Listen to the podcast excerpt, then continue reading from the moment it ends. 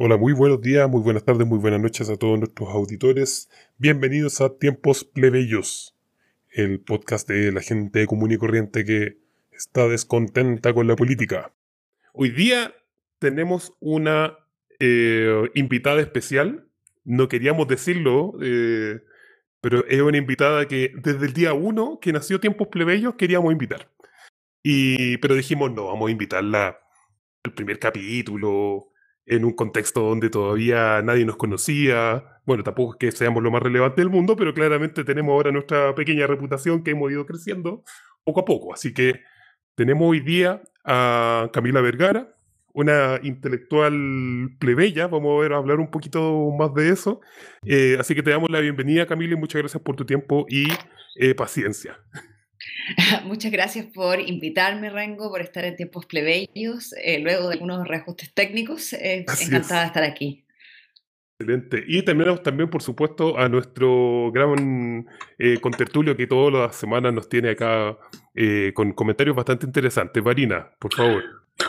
hola, muy buenos días, muy buenas tardes, muy buenas noches a todas y todos los auditores que nos escuchan en este podcast particularmente hoy día estoy muy contento, estoy muy entusiasmado porque primero por la invitada que tenemos, por el agrado de, poder recibirla en este espacio. Deba, sepa usted que no es, la primera invitada en la trayectoria que tenemos de este programa y es un honor poder recibirla. Y, es un honor estar aquí. Muchas gracias. Y también contento porque si bien de repente hay tropiezos técnicos, cosas aquí y allá, igual nomás logramos sacar y igual nomás estamos acá y eso también le da otro sabor a, este, a esta transmisión. Exactamente, exactamente. Bueno, así la misma gente plebeya común y corriente que está todos los días también teniendo que sacar la plata para la olla, sacando el día a día. De hecho, ahora yo me vine corriendo en un taxi y estaba hablando con un caballero que estaba vuelto loco porque quería su puesto retiro eh, de 10%, y bueno, es una mezcla de cosas también propias de, de, la cultura plebeya, sobre todo en Chile, también me hablaba de Dios y que, que, que, su mamá sabía dónde se iba, bueno, cosas, cosas propias de, de, nuestro, de nuestro territorio. Eh, Camila, te quiero hacer una pregunta incómoda al tiro, pero una pregunta incómoda para nosotros, para nosotros. Eh, Camila Vergara, ¿escuchaba tiempos plebeyos anteriormente o no?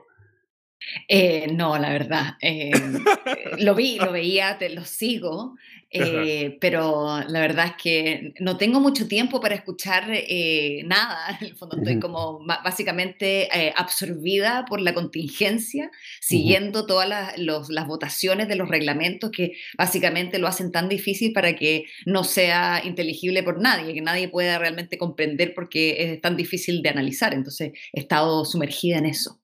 Justamente, y hacerlo desde afuera con todo lo que eso significa, cambios de horario, eh, todo ese tipo de cosas, me imagino que tiene su dificultad.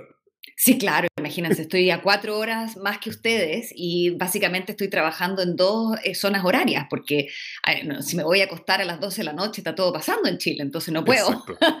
y después luego de levantarme a las 6 de la mañana para dejar a los niños al colegio, entonces eh, eh, es bastante duro, pero interesante, es bueno estar viviendo este proceso constituyente, aunque sea desde fuera. Exacto, sí, sin duda que sí.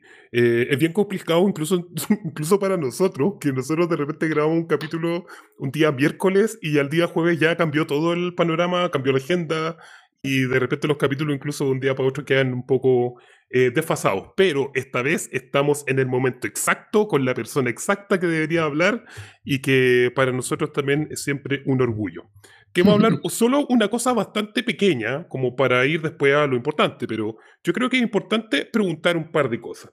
En tu currículum, cuando uno lo observa, que dicho sea de paso, no es algo que yo, que yo quiera destacar de acá, no porque sea, no sea importante, sino que aquí hablamos entre plebeyos, como más allá de los títulos, ¿cierto? Del cartón. Em, pero, pero es bien interesante que en tu historia de vida tú eres una persona que estudió en la Universidad Católica, que tiene un sino de clase, o como un sesgo de clase bien, bien particular, y, después te empezaste a preocupar de varios procesos constituyentes. Entonces, me gustaría saber qué pasó ahí, como, cuáles fueron los momentos de tu vida que quisieron que de una u otra manera después llegaras a grabar un podcast con nosotros. Y en el fondo toda esta preocupación por el tema constitucional y que llegó en el momento justo y necesario. Sí, mira, primero en, términos de elegir la universidad, cuando yo eh, me tocó postular, eh, la católica era la única universidad que, da, que uno podía eh, tomar cursos de otras carreras y hacer carreras paralelas, ¿ya? Y esa era la única universidad que lo ofrecía. y yo, la verdad es que siempre supe que era humanidades lo mío, Em, pero no quería estudiar Derecho, que era la, clásica, en el fondo, carrera de, humanidades, las otras cosas, todos mis padres decían, ¿cuándo vas a ganar dinero con eso?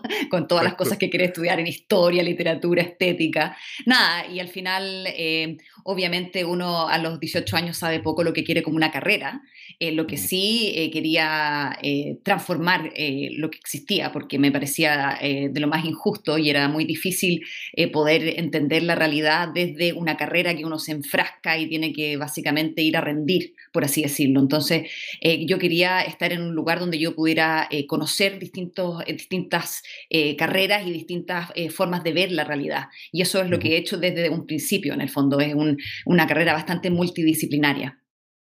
Excelente, muy interesante. ¿Y cuáles fueron las decisiones que hubieron después de tu carrera, digamos, de pregrado? Como, ¿Por qué terminaste militando en las ideas que estás tú hoy militando? Si es que quiero ocupar esa palabra, probablemente pueda ser otra. Me refiero en general como los mismos conceptos, que son conceptos duros, como el de República Plebeya, como todo lo que tiene que ver con la participación popular de, de los plebeyos, que después vamos a hablar un poquito más de ese concepto, pero ¿cómo, cómo llegaste a ese lugar? Sí, mira, uno mira en retrospectiva y todo hace más sentido de lo que cuando uno toma las decisiones. ¿ah? Eh, pero eh, sí, mira, em, siempre yo he sido toda mi vida una persona bastante desadaptada, ¿ya? Eh, yo soy una traidora, traidora de clase, de familia de derecha. Eh, un, eh, abuelo eh, agricultor del sur, medio mm. franquista, ya, emigrado de España, ya, o sea, como de, éramos nuevos ricos en el fondo, nunca con mucho dinero, pero, pero siempre como con el tema de la, de la ética del trabajo y de tampoco pertenecer a la élite, porque cuando uno ha aparecido no, no pertenece. Y, y, y, en el fondo yo me crié parte de mi vida en el sur, y yo fui básicamente campera, o sea, estuve, eh, yo estuve a cargo de los camperos eh, desde que yo nací, en el fondo, estaba siempre arriba del caballo y entre las vacas. Ah, interesante. claro, entonces, para mí, desde, muy, desde, desde el principio, me hizo mucho ruido eh, ser la nieta del, del, patrón, en el fondo, del patrón del fondo. Eh, y aunque mi familia era, era, o sea, eran buenos patrones en el sentido de que era como un buen señor feudal haciéndose cargo de la educación, la salud, de, toda la, de todos sus trabajadores. ¿ya? Él nunca tenía liquidez, pero siempre estaba, en el fondo era algo armónico. Yo siempre me di cuenta de que al final siempre era una decisión arbitraria del que tiene el poder y que al final eh, mi abuelo tenía un poder impresionante frente a todas las personas que vivían en el fondo y que trabajaban para él. Y aunque él fuera bueno, eh, al final dependía de él y, yo veía que otras personas no eran como él. Entonces era inmediatamente yo entendí que había una, una división de clase y que yo nunca entendí por qué porque para mí los camperos tenían una sabiduría que yo nunca iba a poder tener en el fondo. Yo quería aprender de todo lo que ellos sabían y, yo era tan inadecuada en el fondo, en términos de, de, viniendo de colegio, de como de un lugar más cuico en el fondo, eh, mis conocimientos no valían nada en ese lugar y yo simplemente tenía que aprender.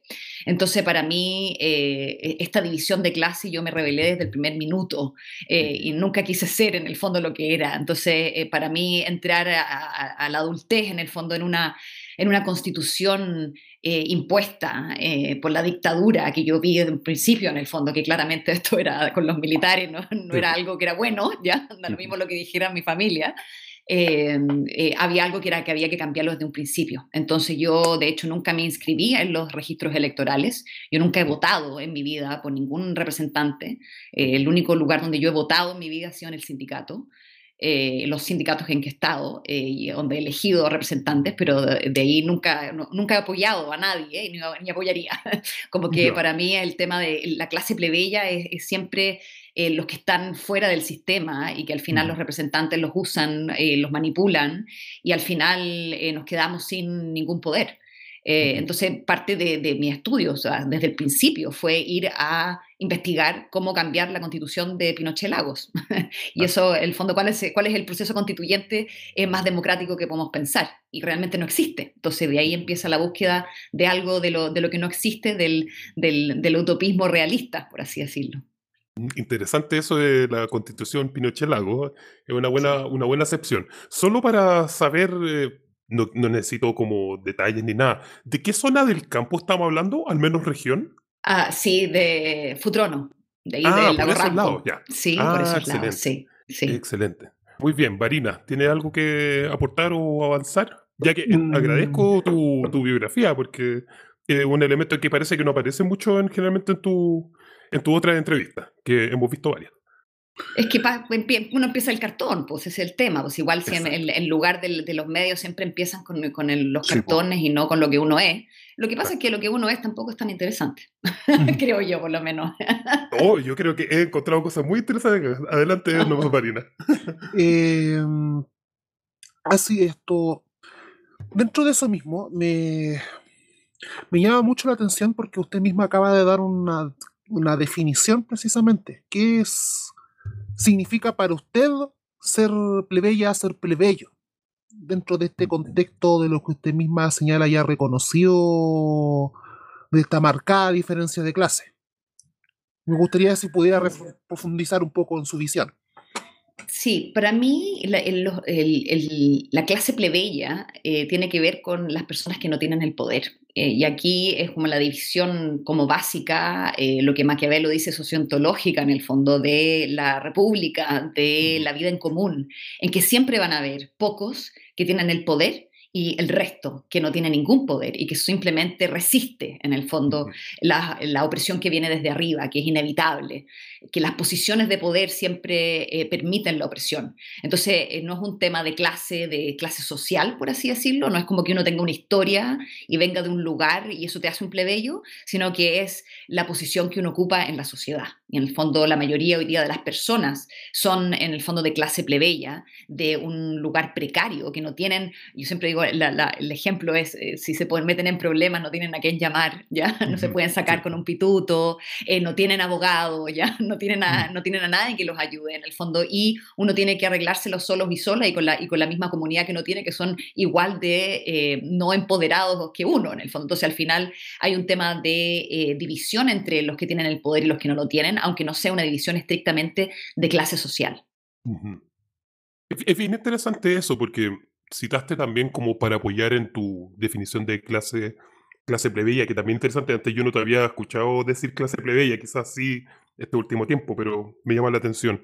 Eh, que claro, para, el momento maquiavélico, estamos hablando de Italia siglo XVII, si no me equivoco, em, hay una división y hay una, un desmembramiento en el fondo, porque son reinos italianos que están, que están conviviendo entre sí y hay una serie de pugnas, etcétera. Hay otros podcasts que ocupan El Padrino y Maquiavelo supuestamente para poder referirse a ese tipo de cosas, pero en el fondo hay un juego de poder bien fuerte que es a la interna del reino, pero también entre reinos. Y quizás en ese contexto sea un poco más fácil, quizá, o no sé, o sea, lo estoy tirando como una provocación, quizás sea un poco más fácil quizás dividir entre justamente quienes son, quienes detentan el poder, porque hay un, hay un derecho eh, hereditario, del derecho natural, etcétera, como teoría de derecho divino, que está asociada. Pero, mm, pero quizás en el mundo actual hay más grises, ¿no? Es más difícil quizás entender el tema de, lo plebeyo.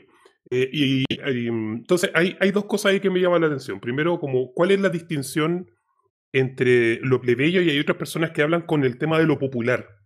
¿Qué es lo popular? Entonces, no sé si, qué, te provoca también esa conceptualización, si es que juega un poco con ella.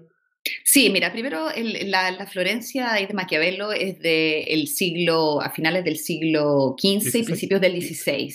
Ah, eh, y, en el fondo, eh, la idea de, en, esos tiempos, ya eh, la división era legal, en el sentido de que, por ejemplo, Maquiavelo, que también viene de una familia acomodada de los, del campo, ya, de una hacienda, el, el, abuelo y el padre pierden dinero, ya y se endeudan. Y lo único que Maquiavelo tiene es la biblioteca, que en el fondo le regala a su papá, que le deja a su papá, ¿ya? Y, no tiene más. Entonces él, aunque venga de un apellido rimbombante, ¿ya? Él es eh, venido a menos en el fondo. Entonces él no puede, porque está en deuda, no puede eh, eh, ser en el fondo parte del aparato político de la República. La, la única forma de que él puede, en el fondo, estar en ese estado es a través de la burocracia. Entonces, por ende, él se transforma en el secretario el secretario florentino. Entonces, él es un diplomático en el fondo, no es un noble que puede detentar el poder, él simplemente es un burócrata. Entonces, él está fuera y en ese sentido, claro, hay una división entre los que pueden detentar el poder y los que no, ya una división legal. Eso hoy día no existe en el sentido de que luego de las revoluciones y la, el, Estado de Derecho y la, igualdad universal en el fondo de los derechos formales, eh, hace imposible que nosotros podamos hacer una diferencia entre los que tienen el poder y los que no lo tienen. Pero esa diferencia existe, existe de facto, ¿ya? Y que no la podamos ver legalmente es más difícil. Eh, y obviamente también hay un tema de la hegemonía, de que, de, que todos podemos ser súper ricos, ¿ya? Antes no existía esa, esa, idea de que en el fondo los plebeyos podían ser nobles, eso no, eh, eso no iba. Hoy día hay como una, una, una, aspiración en el fondo a ser parte de esa casta que gobierna y que, y que nosotros nos podemos ganar la lotería en el fondo y llegar a ser millonarios, ¿ya? Entonces eso, eso es como parte del de, eh, pensamiento hegemónico que hace muy difícil separar las clases sociales y aquí el tema de eh, la clase trabajadora de Marx eh, no aplica en el sentido que es muy estricto y es muy difícil porque la clase media no es considerada parte de la clase trabajadora. Sin embargo, hoy día la clase media, completamente endeudada y precarizada, obviamente que es parte del pueblo plebeyo. ¿ya? Y aquí la diferencia entre lo popular y lo plebeyo, eh, yo o sea, es el poder popular, pero en el fondo eh, hay, un, hay, un, problema con la palabra popular, porque popular no significa solamente plebeyo en el sentido de eh, las clases trabajadoras y de las personas que no tienen poder, sino que también significa lo que, lo que todo el mundo le gusta, ¿ya? Lo, que, lo que todo el mundo quiere. Entonces aquí hay un problema, porque lo popular no es necesariamente plebeyo. Entonces aquí yo ocupo una, una manera mucho más, eh, eh, en términos analíticos, la palabra plebeya, la, palabra plebeyo como algo que es mucho más específico que la palabra popular. Eh, pero básicamente nos referimos a lo mismo, pero de una manera más, más específica. Interesante, o sea, en ese sentido te está um, tomando más bien que existe esta acepción de popular como, como, como masivo. Claro, como, la música pop, ¿no? y, no y, no necesariamente buena, ¿ya? Entonces es un problema, ya que, que, en el fondo lo que es popular no es necesariamente bueno, entonces hay como una, eh, eh, como que se degrada lo popular, ¿ya? Como, que, no, como que no es bueno y, por ende lo debemos desechar. En cambio lo plebeyo es mucho más específico. Aquí el, el teórico Jeffrey Green, que es de, aquí, eh, de Estados Unidos y es más liberal, ve lo, lo plebeyo, pero él define a los plebeyos como los ciudadanos de segunda clase, de facto que aunque tengamos los mismos derechos en papel, en verdad no los tenemos. Y eso es lo que él define en el fondo, la, clase plebeya, la clase eh, de, los que tienen segunda clase. Excelente, muy interesante. Y al respecto, eh, me llama bastante la atención este, precisamente esta prefiguración, esta figuración, esta, este, esta conceptualización que hace de lo plebeyo en específico que tiene que ver, en el fondo, tiene que ver con acceso al acceso a contacto, a redes de poder y al mismo tiempo posición socioeconómica. ¿Y usted cómo cree que, que esto en el fondo, desde su punto de vista, afecta en el día a día del como del, del moverse políticamente, en el fondo, cómo, según usted, y en estos momentos, y también para incitar también a toda la reflexión que se viene, eh, ¿cómo usted cree que los plebeyos viven actualmente la política y lo político en el contexto actual, en que, como en el fondo de estos últimos 30 años sobre todo. Si es que existe, si es que no existe, realmente. Sí, Mira, la, identidad plebeya de clase es una identidad que no es em, fija, no es esencial, en el sentido de que eh, se da por una condición. Nosotros nos sentimos parte de una condición subordinada, de, una, de, un grupo de personas en el fondo que no tiene el poder. Y eso claramente eh, eh, tiene conexión con la experiencia socioeconómica que uno vive, ¿ya?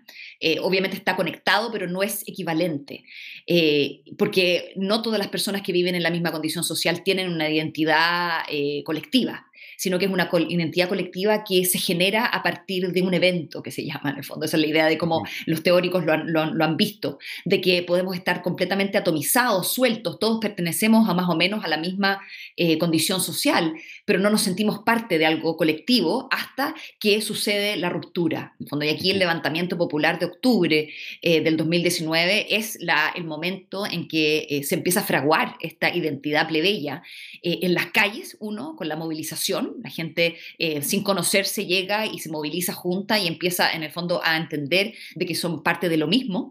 Eh, y también en los cabildos y asambleas que se, eh, también se generan en, esa misma semana, en el fondo del, levantamiento, y que han seguido funcionando. Entonces, para mí, la forma de, tener esta identidad plebeya y, poder mantenerla en el tiempo, porque la idea es que no nos reconozcamos como parte de la élite, esto es parte de la, hegemonía, de que, de que en el fondo nosotros, nuestros representantes y nosotros somos uno. esta, esta parte de la, convención de que en el fondo es el poder originario ahora, lo tienen, lo usurparon. Y obviamente ellos eh, hablan por nosotros y somos todos, estamos, nosotros estamos en la, en la convención. ¿ya? Algunos dicen que, que, la representación no está en crisis, sino que todo, todos estamos autorrepresentados en la convención, lo que es lo más eh, absurdo que hay. Eh, y en el fondo eso es una falta de, identidad, que al final nosotros le entregamos un, un cheque en blanco a los representantes y nos olvidamos de la posición en que estamos. Entonces, la única forma de tener esa, esa identidad de clase plebeya que resiste la opresión de las oligarquías en el fondo y que tiene una, es, una, es, un, sujeto activo y no pasivo de, dominación, sino que es un sujeto activo que se puede defender, es a través de las instituciones en el fondo. La movilización es algo eh, que despierta en el fondo esta identidad, pero para poder mantenerla y para poder tener poder y al ejercer el poder también eh, eh, cristalizar esta identidad es a través de eh, órganos locales, de eh, organizaciones, de asambleas en que las personas eh, tengan, puedan ejercer en el fondo poder colectivo. vamos a darle la bienvenida a Girón, que por azares de la vida tuvo que llegar tarde. Hola, Girón. Bueno, el jefe, el jefe, eso es lo que pasa. No, ah, ah a propósito del tema patronal, sí, totalmente. El horario gerente, claro. Exacto. hola Camila. Hola. Eh, muy bien. por eh, favor.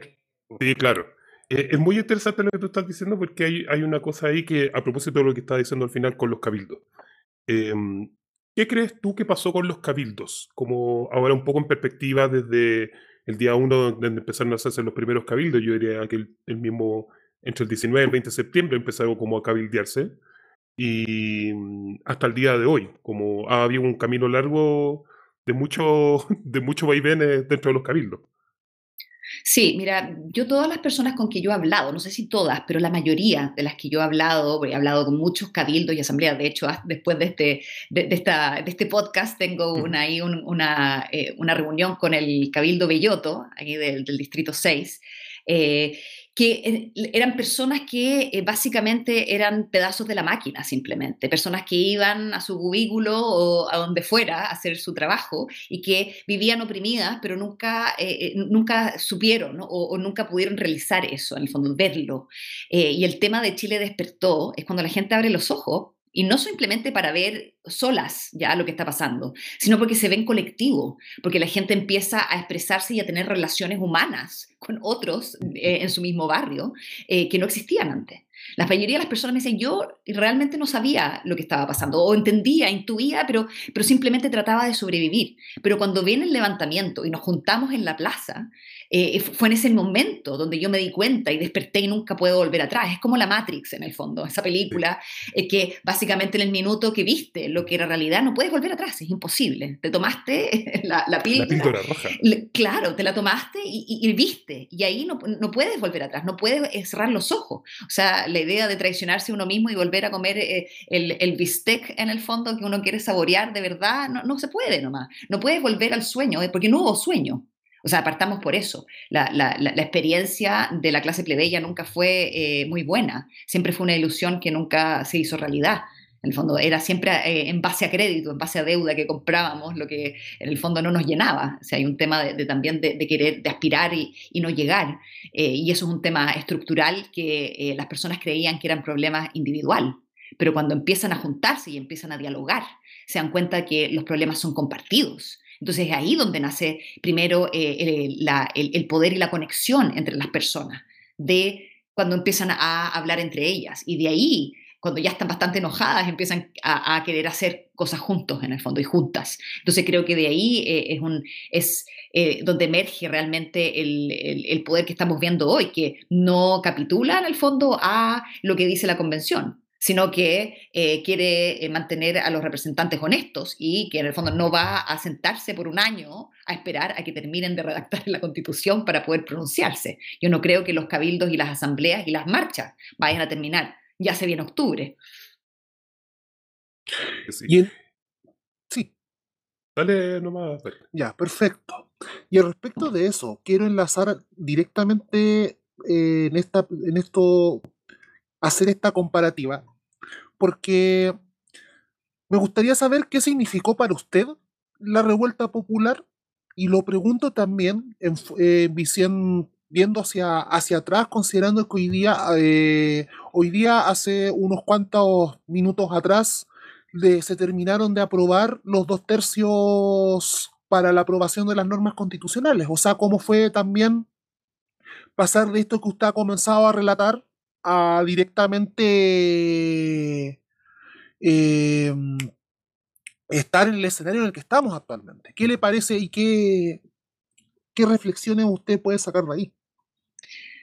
Sí, mira, para mí, eh, verlo desde afuera primero fue eh, ver a los militares en la calle, todo eso es realmente terrible, verlo desde fuera, porque eh, uno como que ve más, o sea, yo en términos, por ejemplo, en Twitter, donde yo sigo a personas comunes y corrientes, eh, eh, sigo a expertos, pero también sigo a personas comunes y corrientes desde Arica Puntaneras para enterarme de lo que pasa, ¿ya? Porque la gente postea cosas y uno se entera.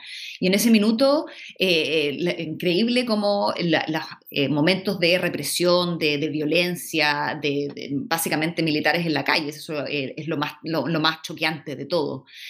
pero desde el punto de vista analítico, para mí, obviamente, eh, que esto era tarde o temprano que iba a pasar. Eh, yo, de hecho, me fui toda mi carrera académica, era para cambiar eh, esta constitución impuesta y que, era tarde o temprano había que hacerlo. Entonces creo que en Chile hubo una, una especie de amnesia o de evasión de que no, nunca se quiso hacer, que nunca nadie quiso hacerse cargo.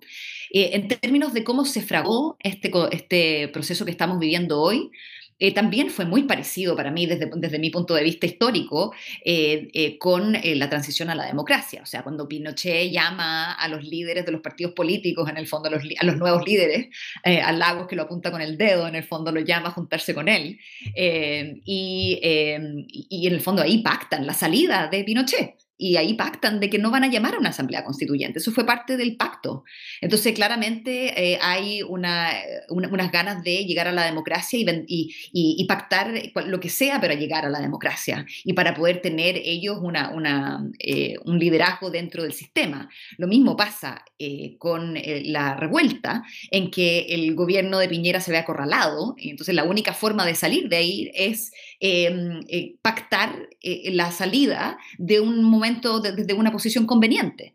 Entonces ahí de nuevo se apuran y van y los llaman y, los, líderes de los partidos políticos van y en esta, en esta eh, reunión que, que, se fraguó en la mitad de la noche y llega y se, firma a las 2 de la mañana, es ahí donde se vende el, el, el, proceso. En el fondo y se vende y dice, bueno, es que ahí no sabíamos en el fondo qué iba a pasar, entonces por eso aceptamos los dos tercios. ¿ya? Entonces era la, era, o si no aceptan los dos tercios no, no, no vamos a plebiscito y no, y no se hace. Entonces en ese minuto la, la élite de nuevo eh, pacta un poco la salida de Piñera, porque en el fondo Piñera no quiere este proceso y ahora dice que en el fondo él, lo, ayudó a, surgir y, que fue todo él al final. Entonces vemos cómo eh, el poder rápidamente se adapta y los líderes eh, pactan cosas que no les corresponden.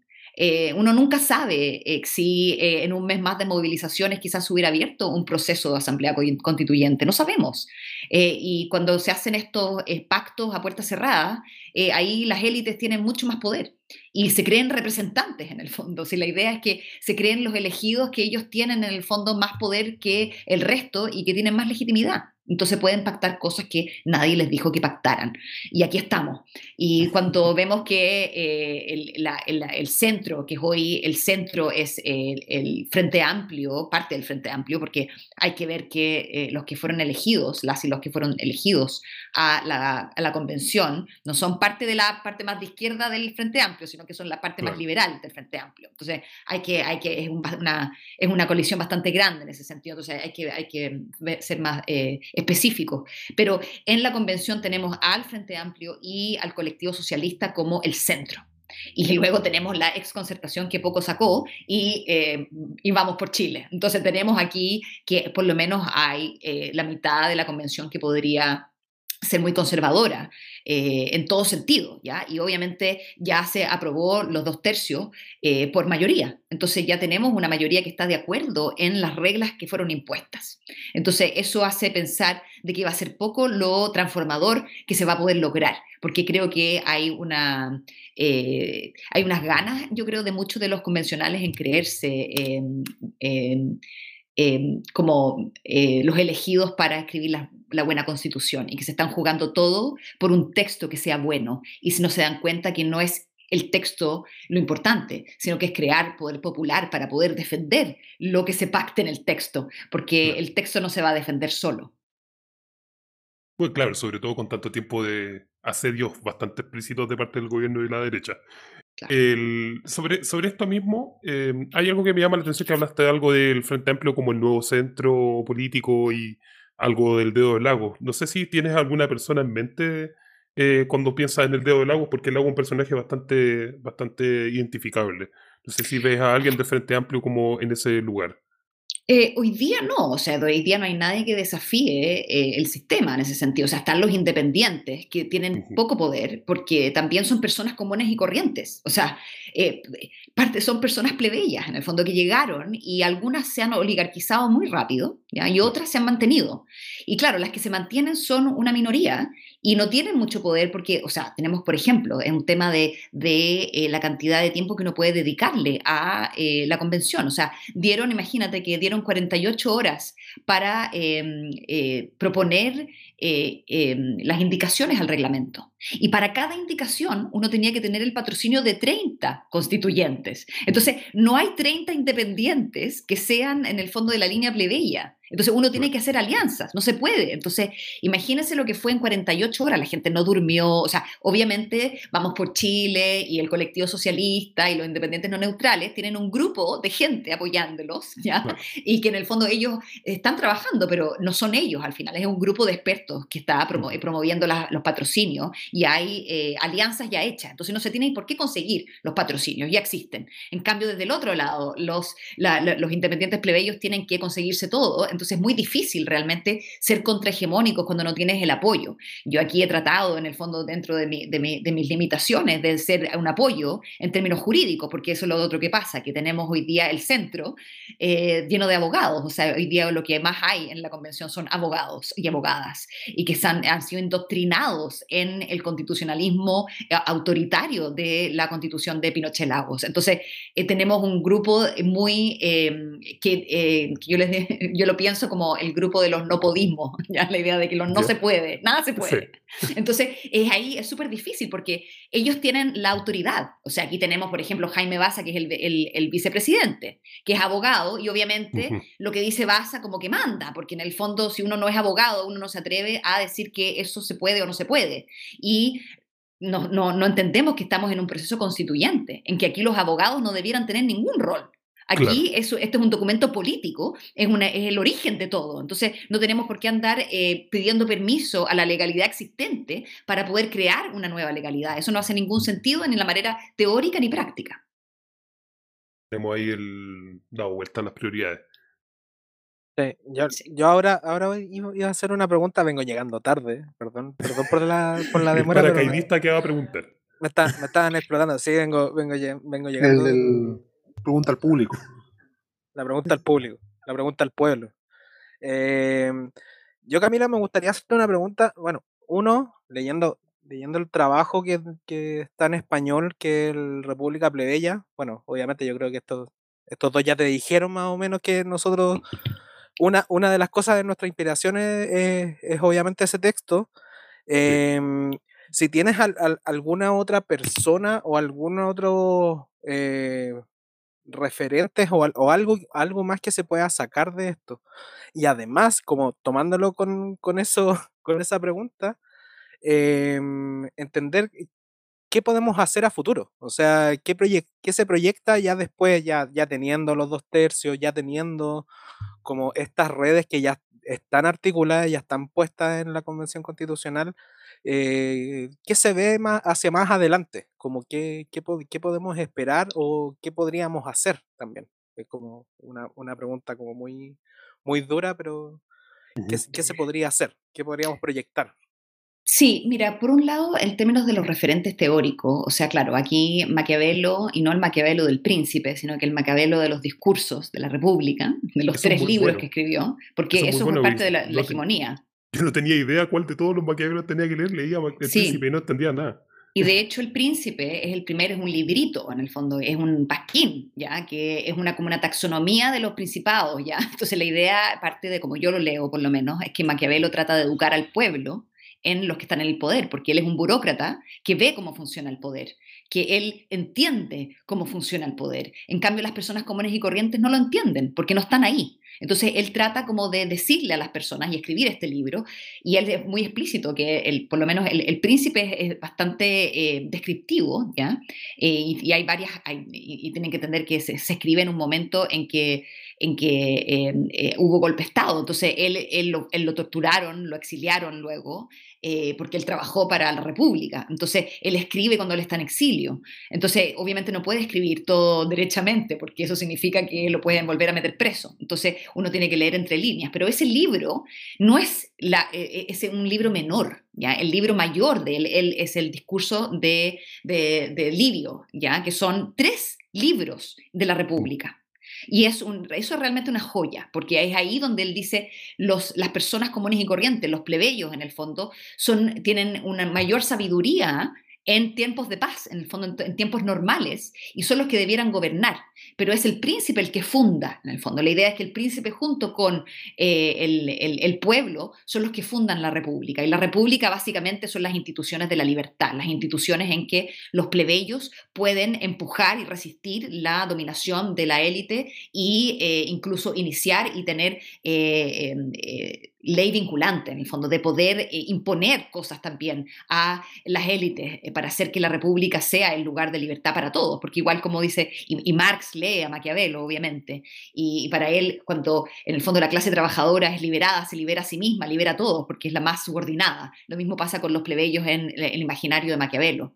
También tenemos eh, alguno, el traidor de clase favorito mío, que es el marqués de Condorcet, que está en la, en la Revolución Francesa, y es el que eh, básicamente le da poder institucional al pueblo. Para él tiene que hacer eh, todas las personas tienen que participar eh, en asambleas locales y desde ahí remover a sus representantes, vetar leyes, iniciar leyes e y empezar un em, proceso constituyente. ¿ya?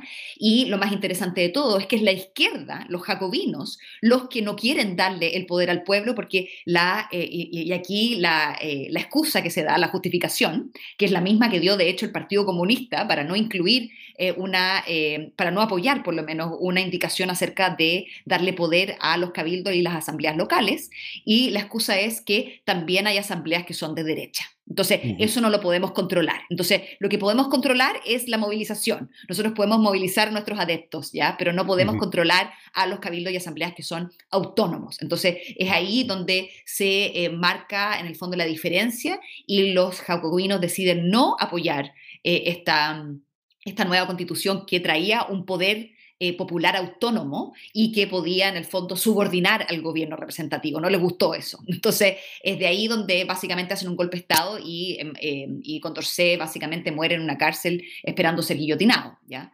Eh, entonces hay, hay varios referentes, Rosa Luxemburgo, pero para mí, en términos latinoamericanos, eh, Carlos Mariátegui ya es alguien que yo creo que hay que leer hoy, eh, porque básicamente escribe y piensa desde la, la, mixtura entre el indigenismo y lo plebeyo. ¿ya? Aquí la idea, recuperar la idea del mito, cuál es nuestra narrativa como plebeyo, si no simplemente de facto y hay tomarse el poder o, o hacer lo que uno pueda, sino que uno también tiene que tener una narrativa que mueva a las personas y que las junte. ¿ya? La idea del mito hay que volver. Y el, y el otro teórico eh, que yo eh, leo eh, recurrentemente es a Paulo Freire, porque para mí el tema de la pedagogía popular, la idea de que nos enseñamos a nosotros mismos a través de lo colectivo, esto es lo más importante, porque no es un tema de agarrar el poder, sino que empoderarnos a nosotros mismos.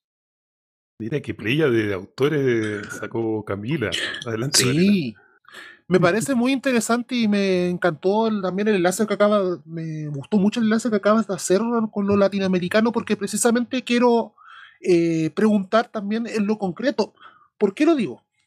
Porque leyendo el precisamente República Plebeya queda claro y una de las primeras cosas que aclaras es que básicamente la oligarquía, las élites, las clases dominantes, la base de la, del poder que han construido basa en oprimir a la clase dominada. Partes al tiro de una. Eh, partes directamente con esa premisa. ¿Aló? Espera, es que te había cortado. Ah, ya. Entonces, ¿por qué lo digo? Porque cuando voy leyendo las páginas de República Plebeya, voy leyendo la propuesta de, cabildos, de las propuestas de asambleas, eh, me es inevitable remitirme a dos momentos. Por un lado, creo que es la construcción del poder popular a propósito de lo que fue la batalla de Chile que se mostró últimamente, de lo que fue la construcción real en el 60 y 73, fue lo más cercano en que realmente de la participación popular del proceso en el contexto, por supuesto, de una revolución socialista. Y por otro lado, también recurriendo a lo más reciente, lo, también lo que se construyó en dictadura, lo, todo lo que se construyó políticamente y lo que se construyó actualmente en el 18 de octubre. ¿Y por qué lo pregunto? Porque actualmente es evidente, por lo, es evidente que esto de los dos tercios del acuerdo del 15 de noviembre es nuevamente la oligarquía poniéndole la pata al pueblo plebeyo. Y que nos están bombardeando en todos lados otros programas, otros podcasts, también la prensa, de que el conflicto está cerrado, que esto está por, que esto está eh, simplemente ahí y de que nos, que prácticamente nos tenemos que ir para la casa porque los grandes prohombres, Lagos, Boric, eh, son los que están a cargo de esto. Y frente a ese no futuro, ¿cómo crees que podemos comenzar a salir de este atolladero en que la oligarquía nos metió? Sí, mira, yo creo que eh, aprendiendo de la historia, y aquí el Maquiavelo y, los, institucionalistas republicanos son claros, hay que crear instituciones nuevas. No es posible simplemente estar en las calles y la movilización no se puede hacer para siempre y en el fondo ya es muy desigual. No todas las personas pueden marchar. Eh, hay personas que viven en zonas rurales que quieren en el fondo integrarse y no pueden. Es muy desigual. Entonces, aquí es donde yo rescato la idea del pueblo en red de que uno puede ejercer y, deliberar y tomar decisiones a nivel local y así poder eh, eh, aprobar eh, resoluciones simples, ¿ya? como por ejemplo hoy día tenemos el, el, proyecto de Dominga, ¿ya? de que va a depredar un, ecosistema, se lo va a echar básicamente y, por mucha plata. Entonces la gente no lo quiere y hoy día se están juntando firmas y esa junta de firma no, no pesa nada, no tiene ningún peso porque son solamente individuales y, no, y, y aunque se gane y se llega a una cantidad de firmas importante y al final eso sea pescado en el fondo por el, el gobierno y se, y se pare el proyecto, imagínense que fuera exitoso, aún así todo ese poder que se generó eh, de apoyo a, una, en el fondo, un veto de un, de un proyecto, no genera poder para otras cosas en el fondo, sino que son simplemente por, una, por un hecho, por un, por un tema. En cambio, lo que tenemos que hacer es hacer una eh, infraestructura popular para que ese poder permanezca. En la UP tampoco hubo eh, infraestructura popular. Eh, hubo incipiente, pero no se conectó con el, con el gobierno. Entonces aquí lo que hay que empujar son em, medidas, en el fondo mecanismos de democracia directa que ojalá sea participativa, de que no sea simplemente a través de la firma y el voto individual, sino que se reconozca eh, la organización basal y que se y, prolifere en el fondo la, eh, la, organización, para que nunca más le demos un cheque en blanco a los representantes y podamos en el fondo realmente ejercer poder para así eh, de partida salvar el planeta. O sea, si, si, nos, si estamos aquí esperando de que los gobiernos representativos del mundo se pongan de acuerdo a parar la extracción hoy, o sea, nos vamos a morir esperando. O sea, siempre son 20 años más, 30 años más, 50 años más, porque siempre eh, lo tiran para adelante en el fondo. Y eso es lo que es parte de los ciclos electorales y cómo funciona el gobierno representativo, que nadie se hace cargo. Excelente, Camila. Em, hemos estado harto rato hablando no solo en el podcast, sino que tiempo atrás corrigiendo algunas cosas técnicas, así que agradecemos mucho tu tiempo.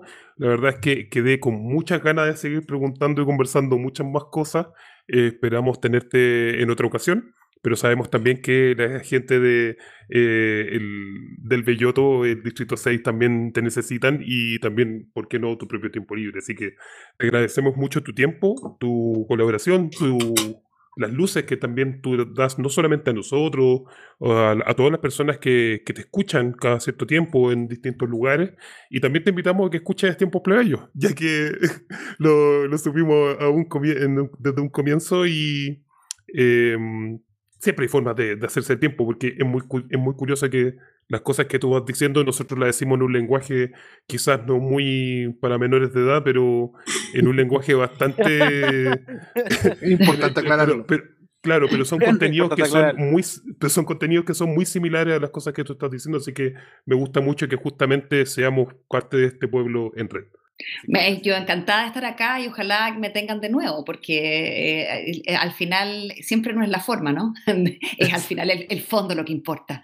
Así que que ustedes traduzcan al, lenguaje que ustedes quieran, eh, no hay ningún problema. Así hacemos el, puente entre lo académico y lo común, porque al final lo, más importante es que se haga masivo de que todas las personas puedan acceder a lo que es lo plebeyo y así tengamos una identidad compartida para poder empujar en contra de la oligarquía.